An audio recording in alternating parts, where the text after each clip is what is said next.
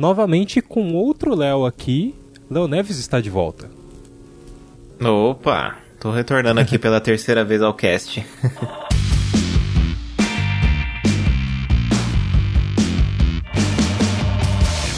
é isso aí. Ô Léo, é, dessa vez a gente vai falar sobre uma experiência bem pessoal sua, né? Mas eu acho que é um negócio interessante. É, e é um negócio curioso até. Até por isso que eu sugeri a gente fazer sobre esse tema. Que é você, isso há anos atrás, né? Na, em 2013, acho que foi em 2013, no começo de 2013, né? Você passou pela experiência de sair do Brasil e ir pro Canadá para poder treinar Pro Wrestling que é a luta livre, é a luta, é a luta de mentirinha, né? Que nem o pessoal fala, né? Isso mesmo. É, foi. Foi isso que você falou mesmo, foi a partir de maio de 2013 que eu falei, bom, eu quero começar a experimentar isso aqui como é que é, né? Mas contando mais ou menos assim da origem, de onde veio essa, essa vontade de treinar, tentar treinar tudo. Porque eu acho que como você também, eu comecei a acompanhar a luta livre em 2008, quando estreou no SBT. Você também foi pela mesma época, não foi? Foi a mesma época. É, a luta livre que a gente se refere à WWE, né? Que foi, começou a ser exibida em 2008 no SBT. É, teve algumas exibições do Brasil antes, mas o que marcou mais a nossa geração ali, que era criança, é, em, nos anos 2000, foi essa exibição. E foi exibido durante um curto período, né? Porque depois eles já tiraram, até por causa do. Aparentemente era violência que era. Não, não era, era, era. explícita e não podia ser exibida naquele horário, né? Acho que foi a justificativa foi isso, né?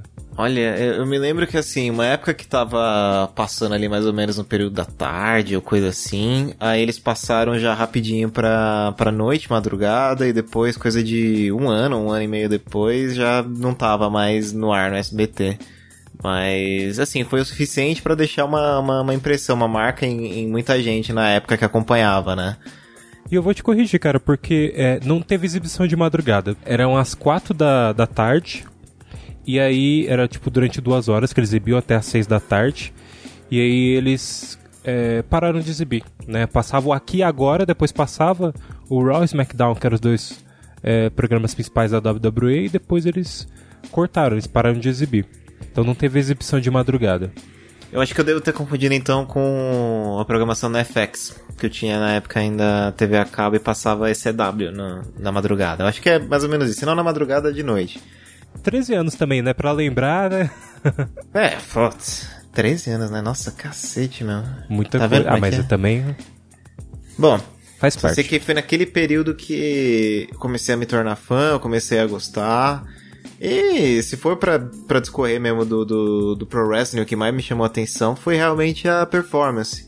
A gente claramente via que nos tratava de uma competição real, assim, de algo que era legítimo e você tinha um vencedor determinado por habilidade ou por ter realmente nocauteado o oponente, mas você via que tinha um atletismo por trás, tinha todo um preparo, era a forma com a qual você contava a história antes de você chegar no ringue. E isso para mim sempre chamou muita atenção. Essa coisa de você ter sempre um, um, contexto por trás. É a apresentação, é o show ao invés de ser a, a, a briga.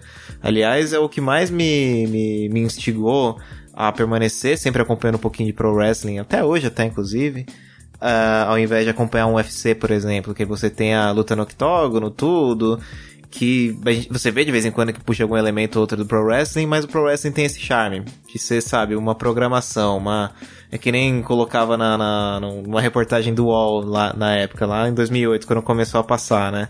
Ah, é a novela pra homem, não sei o quê. Mas lógico, é um termo bem, bem, bem cru pro que, que é de fato, né? É um programa, Demais, é uma série né? de TV. É, é, nesse sentido, assim, é uma lutinha de mentirinha ali, né? Que as pessoas falam no sentido pejorativo. Mas é uma apresentação de dublês. É, é um teatro mesmo, né? Tudo ali é scriptado. Então as lutas são combinadas naquele momento. Só que é aquela coisa, né? As lutas são combinadas entre os dois caras que estão participando lá. Eu não sei. Então para mim é surpresa assistir, né? Então é. nesse sentido, tipo, as pessoas falam de uma maneira pejorativa. E claro, soa tosco. Para quem não gosta, tipo, não tem, não tem essa da pessoa forçar a gostar. A pessoa ela respeita e tal, mas tem muita gente que não curte, né? E porque realmente é, é, é um é um negócio de nicho, é algo bem singular, é algo que quem é fã uh, e acaba sendo pego por WWE ou assistir outras federações, enfim, é pego pelo pro wrestling. É, essa pessoa, ela tipo tá curtindo um negócio que é bem diferente mesmo, né? Mas existe um público para aquilo, né? Existe um nicho e é uma forma de entretenimento, né? É, é são interpretações ali. Inclusive só para para pontuar, o pro wrestling, né, ele é derivado do wrestling, que aqui no Brasil a gente conhece como luta greco-romana. E o pro wrestling, esse derivado, aí sim ele inclui os elementos de serem lutas combinadas, é, serem roteirizadas também, as histórias que estão acontecendo ali são é, à base de roteiro. E aí você coloca o vilão, né, que é, são os rios, como a gente chama, ou os faces, que são o, o, os mocinhos da história, né? E aí você tem vários termos assim que eu acho que a gente pode até explicar ao longo desse, desse podcast. Mas a, a o, o, ponto é, e até acho que é o central, é entender da, da sua perspectiva, Léo. De, tipo, quando na época, quando você tinha acho que 18 anos, que você resolveu sair do Brasil e treinar pro wrestling. Porque, tipo assim, quem, tem, quem é fã, tipo, fica na, nessa de tipo, caraca, eu gostaria de fazer as coisas que os caras fazem, né? Acho que, mesmo quando, e principalmente quando você é criança, você fica com aquele pensamento de, pô, quero reproduzir isso. Aí você fica, tipo, as crianças ficam brincando e tal. É, tem essa coisa de você meio que querer ser um herói ali, ou mesmo um vilão, né? Você ter esses caras como espelhos. E eu acho que foi meio que isso que te, te guiou, talvez, te inspirou, não sei. Sim, na verdade, é, no período todo que eu permaneci assistindo e acompanhando no SBT, como a gente falou pouco depois também saíram os episódios, eu permaneci assistindo até aquela altura ali em 2012, meio de 2012, acompanhando toda segunda-feira. E como você falou, o que mais me instigava era realmente o storytelling da coisa, era a questão dos baby faces ou dos heels. Então, eu falei, cara, eu acho que eu, eu poderia tentar fazer alguma coisa nessa linha. Lógico, eu nunca tive nenhum físico de atleta, eu nunca é, é, treinei muito firme para ter algum corpo, no mínimo, apresentável para passar por um atleta, mas o que era a graça do pro wrestling era essa, que você não necessariamente precisa ser um gigante da vida, um cara super saradão, entende? Você pode ser realmente uma pessoa normal e muitas vezes você conseguir contar uma história através do, do, do seu personagem. Talvez não necessariamente ser uma figura do ringue, mas alguém que, que pode ser um manager, que a gente fala, né? Que fica ali de vez em quando na luta, ajuda o parceiro dele, não sei o que. Isso acabou me instigando bastante a treinar. Eu falei, cara, eu quero muito treinar. Eu tinha acabado de. de... Aliás, eu tava no último ano do ensino médio. Eu falei, bom, eu daqui é pra faculdade, que carreira e é isso e aquilo, né? Eu falei, eu posso tentar pegar agora esse período que eu tenho relativamente vai livre, pós-escola, e tentar fazer alguma coisa, um projeto pessoal, né? Eu decidi ir pela luta livre. E o que acontece? Como que eu achei a, a, a, academia do Lance Storm? Um antigo lutador que tinha já a academia dele há uns bons anos, naquela altura, já tinha lutado na WWE, CW, WCW. O cara, ele sempre foi muito bem cotado nesse aspecto. Era, era uma referência já para você, você já conhecia o trabalho do cara, né? Ele sim, fez parte sim. então da. Ele fez parte da WWE, né? Esse Lance Storm. Fez, fez, ele, assim, teve uma carreira, vai, relativamente curta, vai, na, na TV, assim, na WWE, acho que uns três anos. Mas enfim, é, como que eu encontrei a academia dele? Foi tudo através da internet. Porque na época, assim que saiu do SBT, a gente continuou acompanhando pela internet, pelas vias que a gente conseguia. E pesquisando, você se interessando pelo assunto, você fala, poxa, beleza, como que eu faço para entrar nesse meio, né? Foi aí que eu encontrei a academia dele pelo, pelo site oficial, tudo direitinho. Mas eu me lembro que na época o principal, assim, problema era eu conseguir fazer uma inscrição porque, poxa, não tinha ainda WhatsApp, era tudo comunicação por e-mail. É estranho falar desse jeito que parece que você é velho, mas não é bem assim. É que... era 2013, 2012, 2013, né? 2012, 2013. Eu tava fazendo os processos de 2012 para começar 2013 fazendo isso, né? Mas, cara, ah, é incrível anos, como a gente olha o quanto já muda. Mas enfim. É... Aí pergunta vai, pergunta vem, você espera por conta do, do fuso horário, vai demorar um pouco a resposta do e-mail do cara. Vai trocando e-mail, fala, ó, oh, é, é tanto por matrícula para você entrar no período tal a tal. Falei, beleza.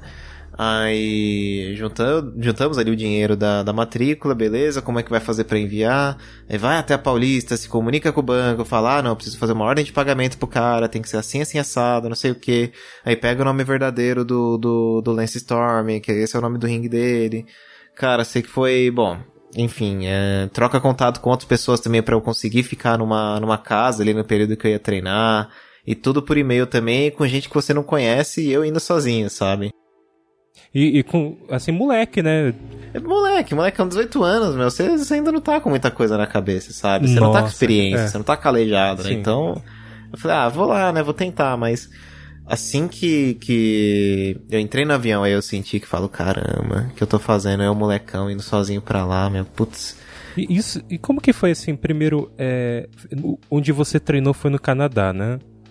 Foi em Calgary, no Canadá no Canadá. É como que foi o é, você já queria treinar mesmo com esse Lance Storm? Era uma pessoa específica específica que você queria treinar? Ou você, tipo assim, viu qualquer as, as opções? O que, que, que, te levou a, a, lá especificamente? Tipo, não outro? Então, na verdade, é, eu tinha pesquisado algumas outras academias de wrestling, tudo direito. Mas o que me chamou a atenção no Canadá é justamente porque os meus favoritos eram todos do Canadá. Sabe, é, falando, sabe, de Chris Jericho, falando de Bret Hart, falando do próprio Lance Storm, que apesar de não ter tido tanta fama e sucesso que nem os outros dois, ele também para mim era um cara que tinha uma técnica muito apurada no ringue, então também eu levava ele muito a, a, a sério, né? Tinha ele como uma referência. Então foi a partir daí que eu falei, bom, além de eu já ter é, esses ídolos meus no Canadá, eu também já tinha tido uma outra experiência de uma, do intercâmbio que eu fiz em 2011, quando eu tava com 16 anos. Eu fiquei um mês em Vancouver, então eu já tinha uma identificação com o país também. Eu falei, poxa, eu acho que eu consigo apostar de novo no Canadá, já é um lugar que eu conheço, vai, mais ou menos, é. apesar de ser outra cidade, já tenho uma noção da cultura. Eu falei, bom, vou pro Canadá. E lá fiquei. Mas o. É, seus pais foram de boa?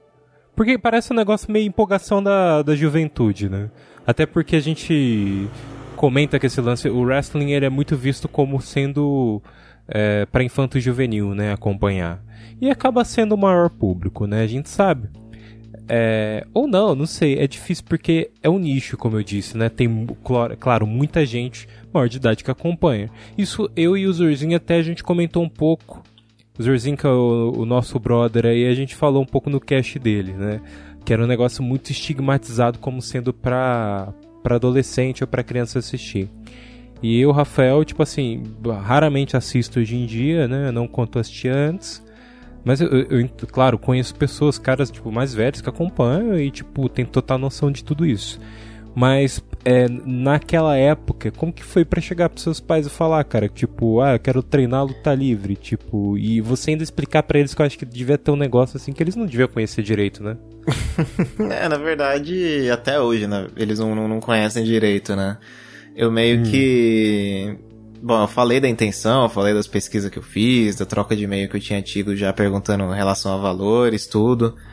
Mas você tentar explicar o que, que é o wrestling e o que você vai fazer lá. Ah, cara, eu, eu meio que tentei pular um pouco essa parte. Falei, olha, é o seguinte, eu vou lá treinar um estilo de luta, que eu quero muito treinar, quero ver o que pode dar, o que não pode dar. E na época meus pais, eles, eles até foram super abertos a essa possibilidade, porque querendo ou não, é, no início era para ser uma experiência de três meses que eu ia ter lá, o período que eu ia ficar treinando, né? Porém, é, lógico, na minha cabeça eu falei, não, vou treinar, vou tentar fazer o melhor de mim, vou tentar ficar por aqui, arrumar uma federação de luta livre independente, tararararara, toda aquela historinha que você ia montar na sua cabeça, né? Mas eles ficaram até menos apreensivos em relação a, a toda a experiência, justamente porque eu tinha esse tempo, vai, limite entre aspas, de eu, de eu ficar ali três meses só. Nesse período do início do, do, do treinamento até o final dele. Eu ia ficar no máximo seis meses, vai. Ah, tá. Mas o, eles viram que era tipo. E, tinha esse limite, mas eles provavelmente devem ter visto como sendo. Ah, é uma, uma experiência que ele vai ter no Canadá, como ele já tinha feito antes. É um intercâmbio, então, tipo assim, ele vai ficar lá. É, é bom que o moleque treine inglês. É, Acho que foi exato. Que... É, resumidamente foi é. isso. Eles sabiam que que sabiam. Eles tinham uma noção de que, por exemplo, aquilo, se, se desse alguma coisa errada, no máximo eram três meses. Se desse tudo certo, poxa, eventualmente eu, eu teria que voltar pra ver alguma coisa em relação a visto, sabe? Então, eles tiveram essa consciência de que estava tudo tranquilo. A nossa comunicação foi toda por e-mail, desse, desse tempo todo. Eu acho que, inclusive, no primeiro ou segundo dia que eu tava. que eu tinha acabado de chegar lá no Canadá, eu, eu tinha acabado de instalar um WhatsApp. Por, tipo, indicação de uma colega na época, e ela falou, bom, ó, agora tem o um aplicativo WhatsApp, que você troca mensagem, não sei o que. Eu falei, bom, é, não sei como é que funciona, né? É, 2013 foi ainda... quando surgiu o WhatsApp, foi o boom pra todo mundo, né? Então é, você, exato, tava, você chegou lá. Exato. Que é o eu... final de 2012, né? Eu tinha acabado de instalar ele no, no, no Motorola N8 que eu tinha. E aí foi ele que começou a febre WhatsApp, mas na época era tudo por Facebook, e-mail. E, cara, é, é um sentimento assim de, de meio até desamparo quando você chega num lugar assim sozinho e você ainda é muito novo, sabe? Você, aliás, conseguiu lugar para ficar com pessoas que também treinavam? Ou foi tipo sim, assim? Sim. O que acontece é que tinha um alojamento específico do próprio, da própria academia, mas que. Hum já tinha sido, tipo, alugado todos os quartos da porra do alojamento, né? Eu falei, cacete. Aí eu pedi, falei, olha, como é que eu faço para conseguir, então, um lugar aí?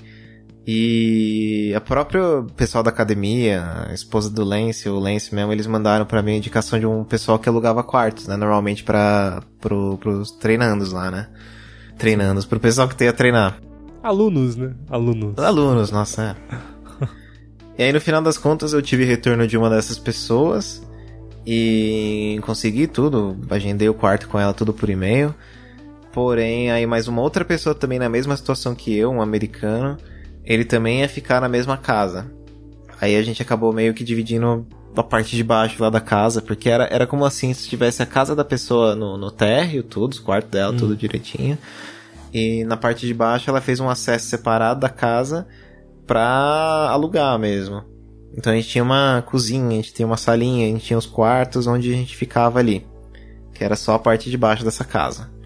E no final acabei ficando eu, esse americano nessa casa, e mais um indiano que trabalhava numa, numa loja, num restaurante de esfirra. Uma coisa assim. Ah, sim, um e... imigrante lá, tipo. É, sim, o... sim. É. Cara, e. Aquele espanto, né? Imagina, né? Porque, pô, você moleque, você mesmo falou que você já ficou, tipo, quando você tá no avião, você que, realmente bate a. Você tem plena consciência daquilo que você tá fazendo, você pensa assim, caraca, tipo, não tem nem muita referência e tô fazendo isso daqui. Sim. E aí você chega lá, encontra um lugar para ficar, e aí, tipo, pô, você tá seguindo realmente um sonho ali. É, como que foi o primeiro, o primeiro contato, né? Tipo, você vai treinar, você vai conhecer lá o Lance Storm, você vai, tipo, é, passar por toda aquela experiência? Tipo, como que foi para você? Você consegue lembrar? Você diz o primeiro dia que eu tava. que eu fui até a academia, né? Isso, é. Porque não foi, foi logo em seguida? Você chegou lá, dia seguinte já foi treinar? Não, então não. O que acontece? É, eu cheguei no aeroporto de Calgary, o, eu passei as informações do voo pro, pro Lance e ele mesmo me recepcionou no aeroporto, sabe? Isso ah, foi aquele momento que. meio que Caraca, puxei cara, e falei, caralho. Já vi esse cara lutar já. Já vi esse cara na TV, meu. Ele é bem mais alto Pô. do que eu lembrava. ah, os caras é grande, velho. Os caras lá. E, pô, é que, não, eles são altos pra caramba, meu. Você tem 1,75? Eu tenho 1,75. Do seu lado eu fico, tipo, mesma altura. Eu acho que, não sei se é, se é maior, acho que você é menor que eu, né? Ah, sou menor. Tenho 1,70 no máximo. Você tem 1? Então você imagina, eu ia ser o 1,70. Você tem 1,70, você é 5 centímetros. Rey Mysterio. É, então, nossa, mas é, claro, você é baixinho. Os caras lá, dois metros de altura, tipo, os caras é grande mesmo, tipo, no ringue. Pô, tinha os caras lá que além de grande era, era maromba. Aí, do meu tamanho e do meu, assim, nível físico, tinha um outro americano e tinha um, um francês lá, mas o cara também magrinho, magrinho de tudo, magro de ruim, cara. Mas ele é divertido pra caramba, tá? Enfim, só sei que nesse primeiro dia ele me pegou no aeroporto, mostrou um pouco como é que era, me levou até a casa que eu ia ficar, me apresentou as pessoas, tudo direitinho, deu tudo certo, né?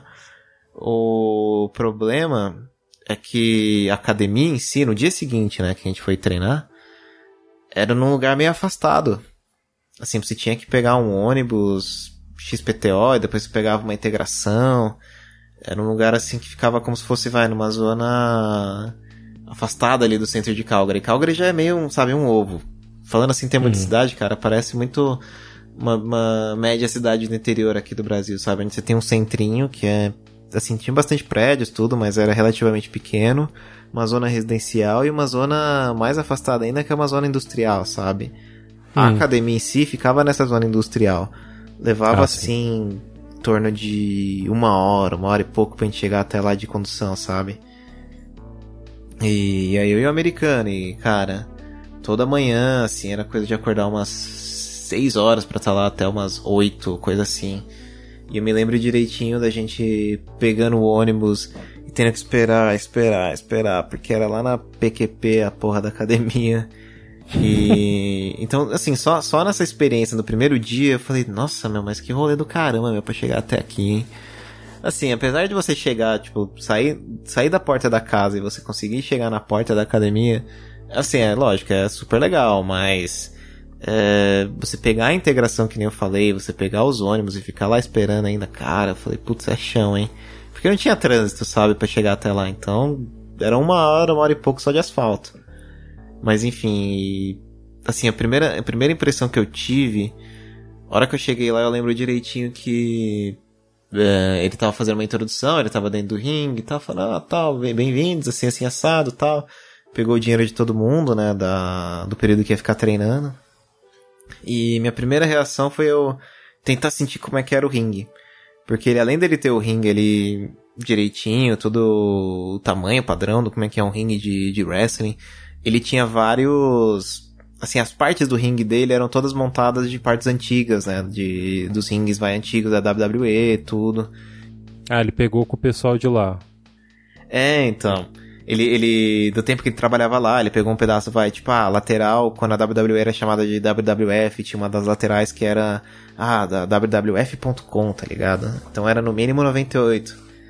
Caralho, Aí, cara, eu falei... Ah, é, e tipo, legal, isso eu não sabia. Uma das saias do ringue, eu falei errado, agora eu lembrei. Uma das saias do ringue. Nossa, tem, tem um termo até melhor, pô. É, a janelinha, na janela tem o quê? A cortina, a cortininha de baixo ali do ringue. E as cortinas, né? as cortinas, é isso mesmo. É, Aquelas cortininhas eram era uma de um pay-per-view, de uma WrestleMania, o outro era só do WWF.com. Eu falei, cara, só isso aqui já tá sendo um objeto histórico para mim. Aquilo ali pra mim já tinha me surpreendido. E eu lembro que quando eu vi o ringue, eu passei assim a mão e falei, caramba, é meio um tatame mesmo, né? Meio macio. Aí eu comecei a bater assim no, com a mão, né?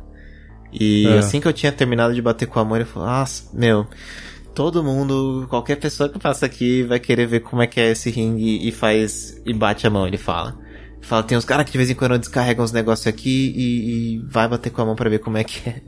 Mas, cara, é que assim, a gente que vê de, de fora, é, tá assistindo ali, sempre fica na dúvida, tipo, pô, os caras dão mega saltos, tipo assim, se é no chão é lance de você quebrar, se quebrar todo.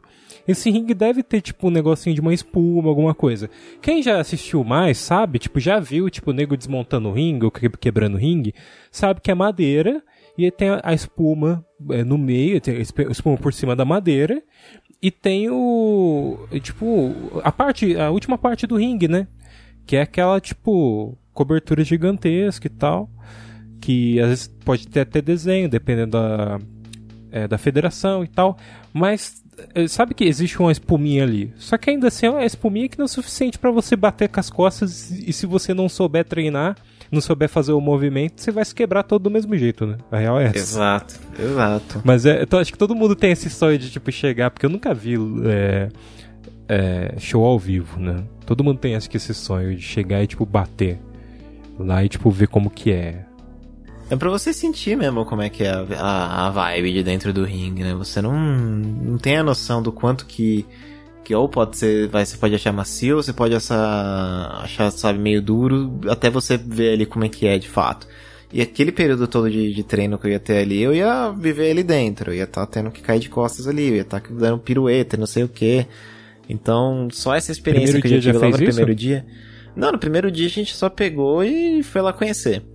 Aí no segundo dia, no dia seguinte, a gente começou um treino mais ferrado.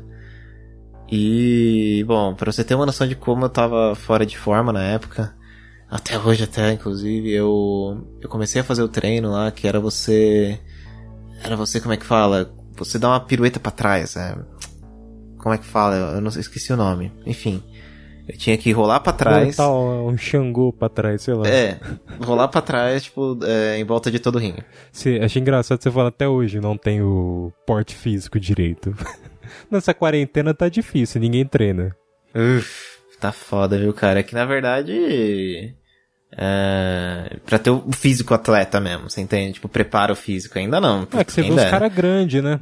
Mas ali os caras grandes é tipo, eles, eles ficam na academia o dia inteiro, né? Além do, de fazer o wrestling, fica na academia. É muita seringuinha também, né? O cara não é natural, pô. Tem alguns naturais lá, óbvio, mas você vê que o cara, tipo. Agora, tipo, os caras grandão mesmo, tipo, exemplos, Hulk Hogan, é, Triple H, sabe? Esses caras são enormes não são naturais. John Cena, é The Rock, esses caras não tem como. É, inclusive, é um negócio, um exercício, aliás, um esforço físico muito grande, porque o cara já fica, tipo, treinando que nem um maluco, e aí ele vai se submeter a, tipo, fazer as lutas lá, que é um esforço físico do caramba, né?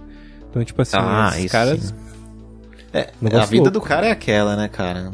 Ele, ele vai ser o, o rato de academia e vai ser o cara que vai ficar se apresentando no ringue, cara, fazendo luta em movimento. Então, o cara ele tem que estar tá focado. É que nem quando a gente vê o, as concentrações de jogadores de futebol, sabe? É no mesmo nível.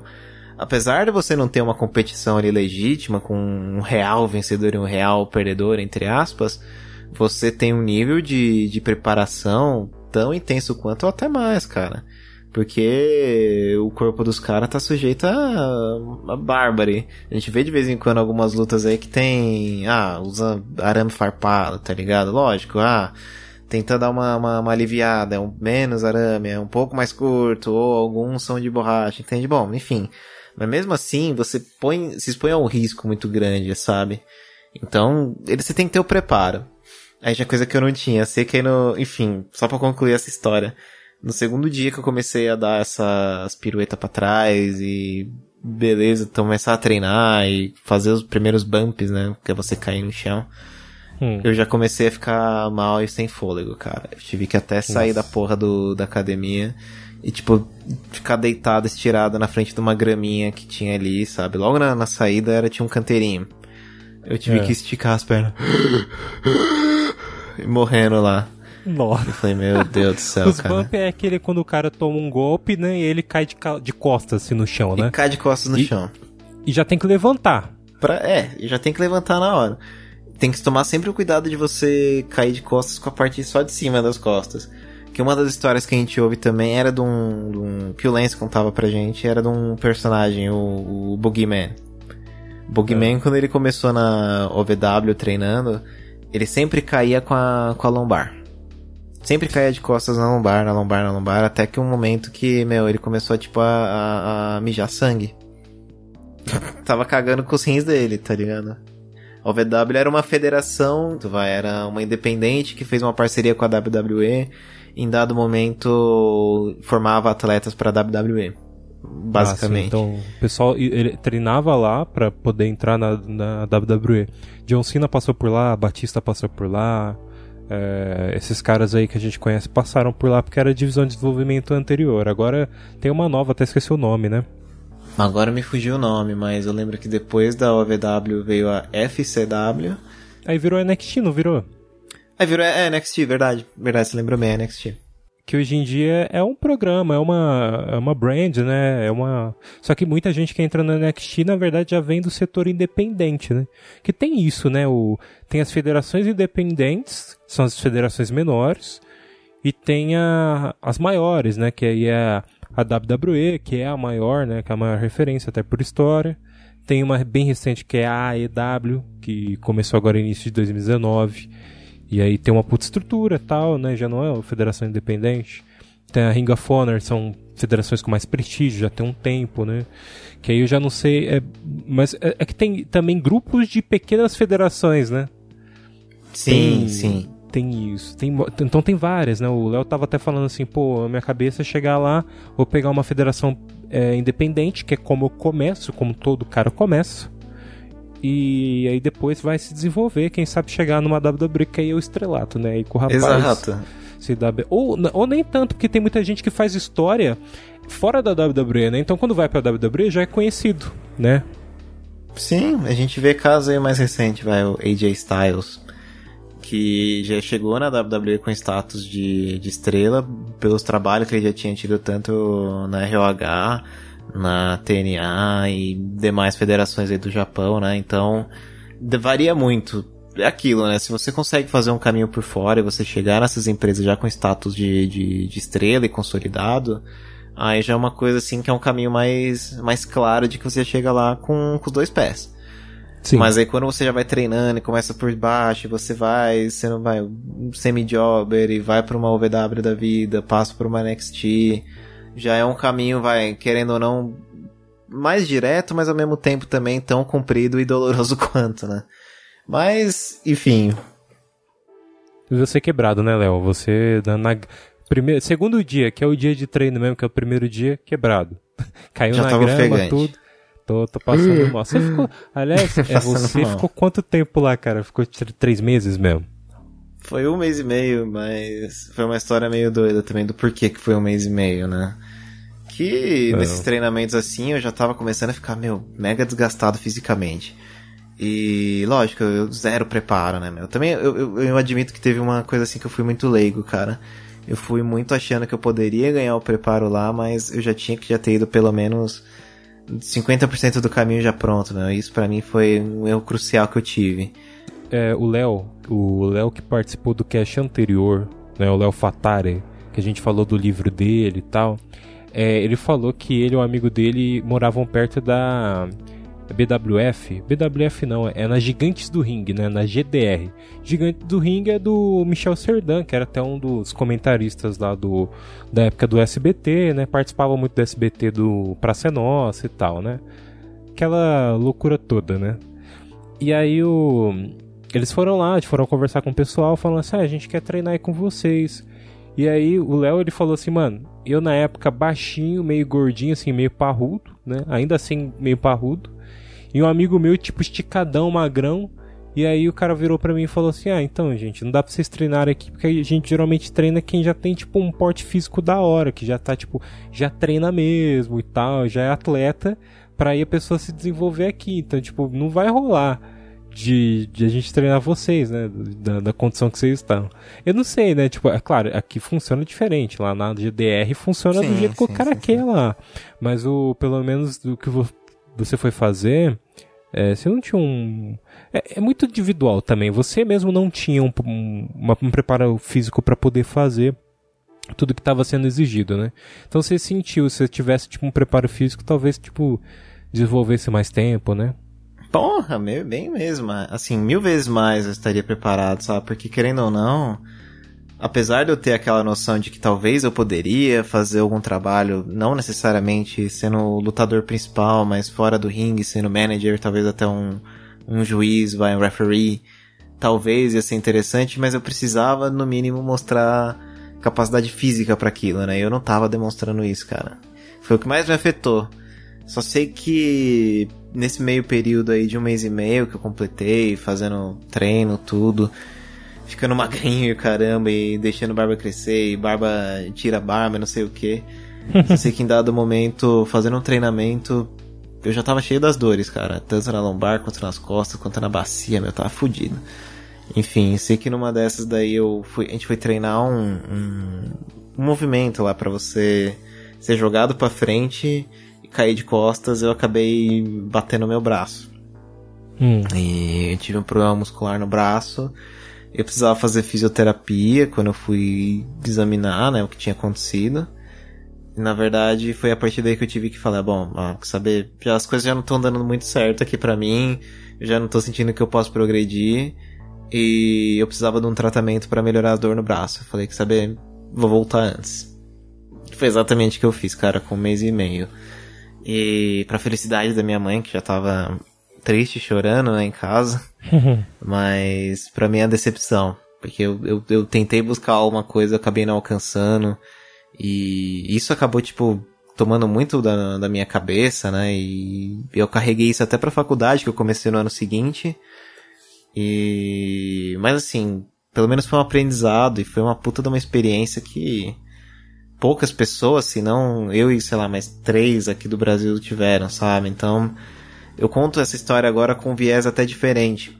Como eu comecei a fazer é. coisas é, relacionadas a turismo e matérias, eu falei que, sabe, a minha experiência no Canadá foi de entender melhor a cultura deles e de ter uma imersão super bacana em Calgary.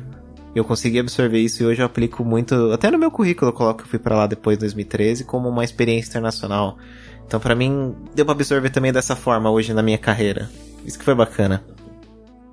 Ah, cara, é que assim, você na época era novo, né? Tinha 18 anos.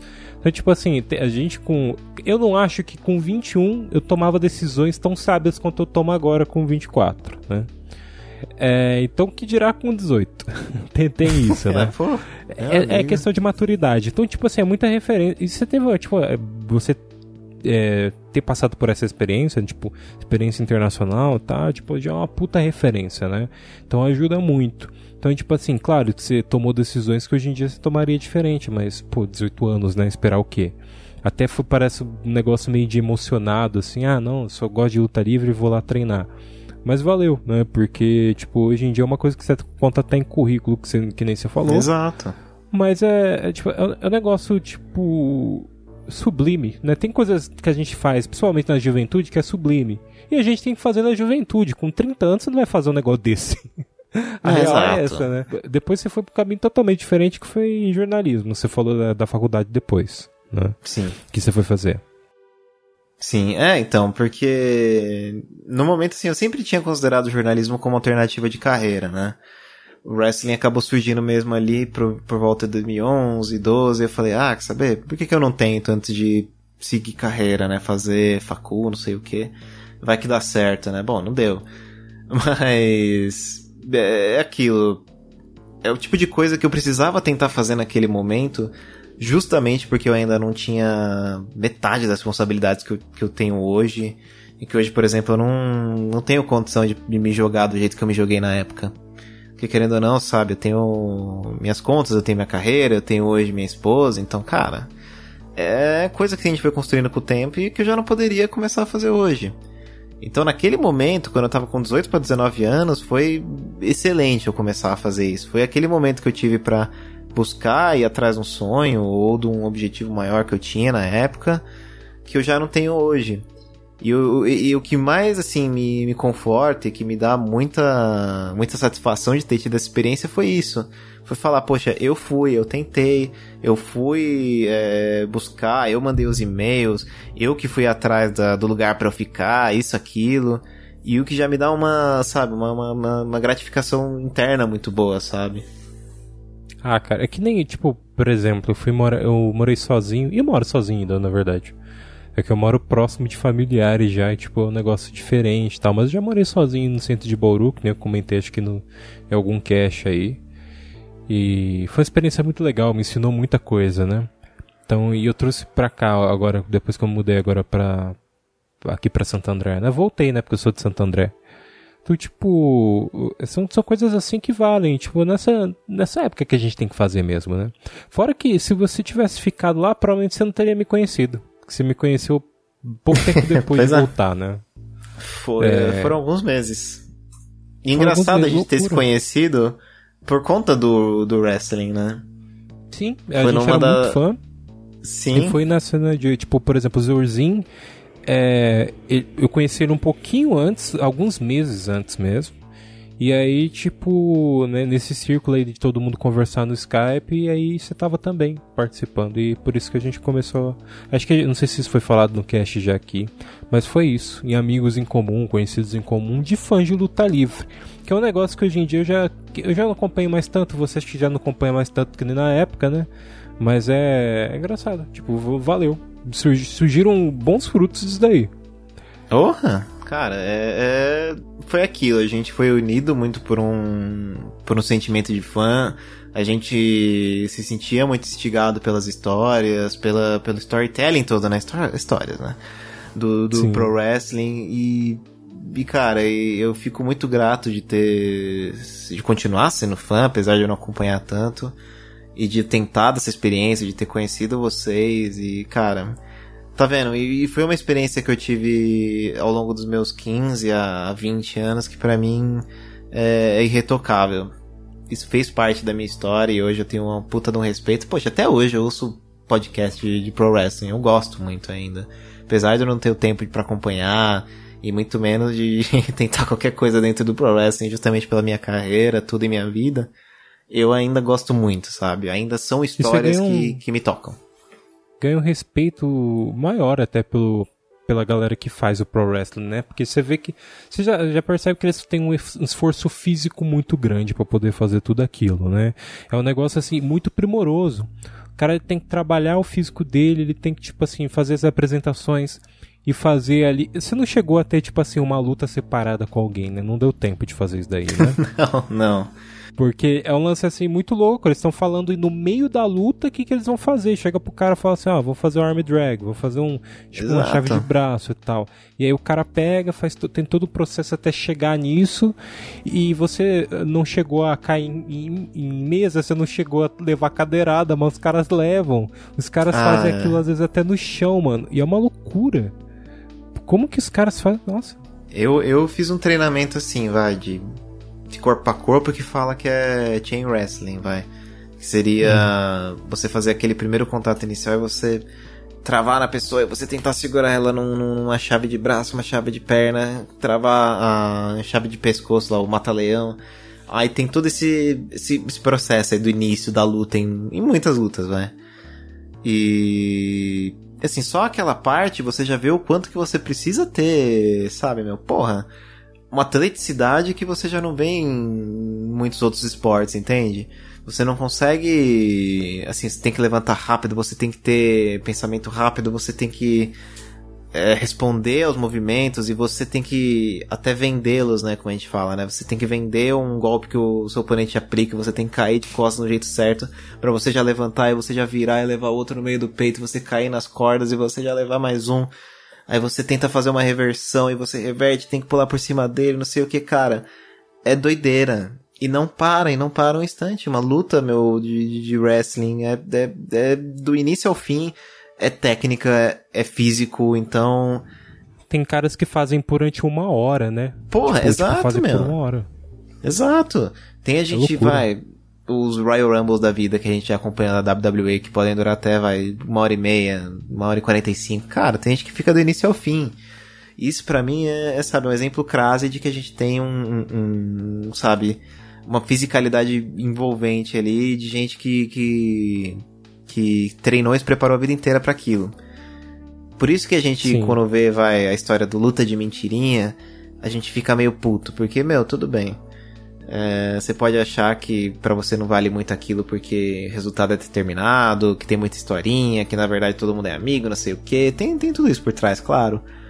Mas você questionar a legitimidade do, do, do da punição física que os caras sofrem dentro do ringue, poxa, cara. Aí que você falha, aí que, que o pessoal deixa de compreender quem é, assim, o, o, o espectador convencional de luta livre ele vai ver aquilo e vai falar, ah, é mentira, os caras não estão se machucando, estão nada, ah, então lasque-se. Mas não entende esse contexto por trás de que tem toda essa coisa, sabe? Desde o treinamento até quem acompanha mesmo e é fã, que nem eu e você até certa altura. A gente vê que aquilo vai muito além da mentirinha e do resultado combinado, sabe? É porque, cara, a gente quando assiste, não assiste pensando no. É, a gente, claro, assiste pensando, ah, quem que vai ganhar vai perder mas a gente assiste vendo, na verdade, os movimentos, se eles são bem executados. O cara, quando ele vai pular, se ele pula bem, se o outro que tá recebendo o golpe tá, tipo, tá vendendo bem o golpe, né? Que tipo assim, fingindo bem realmente tá levando. É a arte do, sim, sim. É, do, dos movimentos, né? Da precisão dos caras darem saltos absurdos e, tipo, correrem risco de vida mesmo, né? Que é um negócio, assim, muito difícil. Exato, Aí, exato. Tipo, é, uma, é, uma, é uma apresentação circense. Imagina como uma apresentação de circo. Uma pessoa que sabe, você vê é, pendurada nos trapézios ali de um circo, cara. Você não vai falar pra ele, ah, é mentira, esse aí se ele, ele vai cair na tela se ele cair, tá ligado? Não, meu, porque você reconhece que o cara ele tem um físico para estar tá fazendo uma porrada de pirueta no ar e caindo no lugar certo, entende? É, é o mesmo cara, princípio. Tem muito disso. O, o Pro Wrestling tem muito. É, tem essa coisa circense mesmo. Inclusive, tem circos que tem é, luta livre, né? Eu acho que tem circos que tem ainda, né? Pelo menos antigamente a gente sabe que tinha, né? Então é isso. E, e o cara pode realmente nessa se machucar, né? É, você falou de. É, dos caras circenses ali pulando e tal, de pessoal que faz pirueta, né? A não ser que sejam os pais do é, do Dick Grayson, né, o Robin, que morreram, é, você, você pode, você tipo tem ali todo tipo a vestimenta, um negócio muito circo, porque os caras estão usando roupas coloridas e tal, estão fazendo os personagens bizarros. Então é tosco, a gente sabe que é tosco. Quem assiste sabe. Então é um negócio bizarro, que mesmo quem tá de dentro, tipo, acompanhando, vê aquele negócio e fala assim, cara, isso daqui é bizarro. Mas ao mesmo tempo é, tipo, existe uma gratificação, a gente consegue entender. Mas é aquela coisa, né? Tipo, o cara não precisa necessariamente curtir, né? Tipo, pode, pode não assistir. Tava trocando ideia esses dias com uma mina e eu falei de luta livre, ela falou assim: Ah, eu sei, meu irmão de 12 anos assiste isso. Aí eu fiquei. é, é, é isso aí, cara. É, é muito. Pra, pra criança. Quando é criança, você, tipo, expande os olhos, mas hoje em dia ainda é, tipo, eu tenho um respeito maior. Eu acho que a maturidade até começou a me considerar muito mais a, o que aqueles caras fazem ali, que é um negócio para maluco. E Exato. talvez, não, não tô dizendo nem que faltou loucura para você, Léo, mas é aquela coisa. É, acho que nem era pra ser, hein, cara. Não mesmo, não mesmo, Rafa. Eu acho que, apesar de ter sido muito gratificante, ter legal, ter sido muito bacana a experiência, é aquilo, não era pra ter sido mesmo. Eu hoje eu, eu, me encontrei numa carreira, num segmento que eu gosto muito, que é o jornalismo, a comunicação, que já não, não seria minha carreira se tivesse se eu tivesse insistido com aquele com a luta livre, sabe, naquele momento. Então, assim, eu, eu, eu vou ser sempre muito grato, vou ter sempre uma lição valiosa para levar daquele desculpa, uma lição valiosa para levar daquele tempo, mas o que eu tenho hoje comigo, cara, é é, é o que eu tinha que estar tá fazendo hoje mesmo. Eu tava escrito para ser pessoa de comunicação, mas nem de longe de mim, sabe, tentar desmerecer o tempo que eu tive na luta livre ou falar que ah, foi perda de tempo, não. Isso pra mim não, foi um é outro legal, momento, tipo, uma outra experiência. Falar que. É legal falar, tipo, pô, tem um amigo que já foi treinar isso daí no Canadá. Maluco, né? Com 18 anos você pensa que, ah, vou fazer faculdade. Vou, tipo assim, ser médico. Aí ele fala assim, não, quer saber, eu vou lutar isso daí. É foda, cara. É, é, não, mas é tipo um negócio bem legal, cara, que é, você guarda com uma puta experiência. Quando eu falo pro pessoal do trabalho, de vez em quando, eu falo, ah, então, vocês sabiam que eu já treinei no Tá Livre? Porra, meu pessoal, o quê? Como assim? Tal, Aí já tá, vira tá, todo tá. mundo, já quer saber e tal. Ou vai todo mundo ouvir esse podcast também, né? Agora dá pra recomendar esse podcast também, né? Que aí você fala, pô, contei toda a história lá. Bom, chegamos ao fim e eu vou convidar todo mundo para poder acompanhar o Depois de Horas, arroba Depois de Horas, no Twitter e no Instagram. Tem sempre conteúdo exclusivo lá, vão acompanhar. E também é. Me, me segue no, no Twitter, que eu acho que é uma boa, cara, porque eu comento várias coisas assim, tipo, geral, assim, do meu dia. É, então vocês vão conhecer um pouquinho mais de mim lá. É, e eu acabo comentando sempre de alguns filmes e séries que eu vou assistindo. Tem sempre alguns comentários interessantes lá, não só porque eu falo, mas porque gera uma discussão, o pessoal curte cultura pop, essas coisas, né, Léo? Então é, acho legal sempre comentar isso daí. É, e também tem o youtube.com barra depois de horas que se por acaso você estiver só ouvindo, tem a versão em vídeo também que você pode assistir, me assistir, ok? Léo, você tem seu podcast também, né, cara? Tenho. Hoje em dia, tá vendo? Não falo de luta livre, mas eu falo de turismo e viagem, principalmente da indústria. E eu tenho o podcast Turismo e Resenha. Ele tá um pouquinho pausado aí na primeira temporada. Você pode acompanhar 17 entrevistas que eu fiz. Mas a ideia é daqui a um tempo eu vou anunciar tudo direitinho, claro. Dar início à segunda temporada com ainda mais programas e mais entrevistas. Acompanha lá no Instagram, Turismo e Resenha, tudo junto. Perfeito. É, tem nas principais plataformas, assim como depois de horas, né? Tem o Spotify, Deezer, Google Podcasts, sempre histórias incríveis sobre o mundo do turismo. Léo, algum momento vai voltar também, né? Sempre volta, né, Léo? Claro, com certeza. A gente conseguindo fechar um assunto, você pode ter certeza que eu tô por aqui de novo. É isso, então até o próximo episódio, semana que vem, tem o Depois de Horas, à meia-noite na quinta-feira, né, na de quinta para sexta-feira. E, enfim, é isso. Até a próxima.